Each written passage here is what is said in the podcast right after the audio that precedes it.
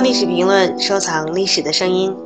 今天为您带来的声音来自于诺贝尔文学奖获得者、瑞典诗人托马斯·特兰斯的罗默朗诵自己的诗作。快板。Allegro.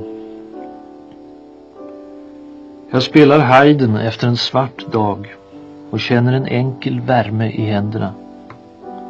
Tangenterna vill, milda hammare slår. Klangen är grön, livlig och stilla.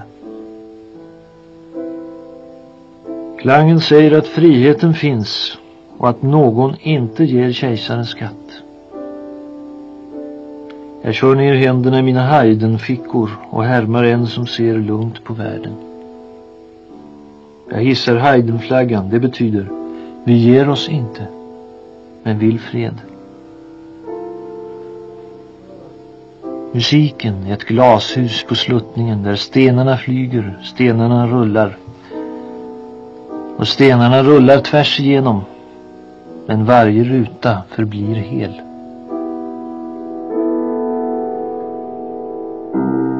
更多历史声音，敬请关注东方历史评论官方网站。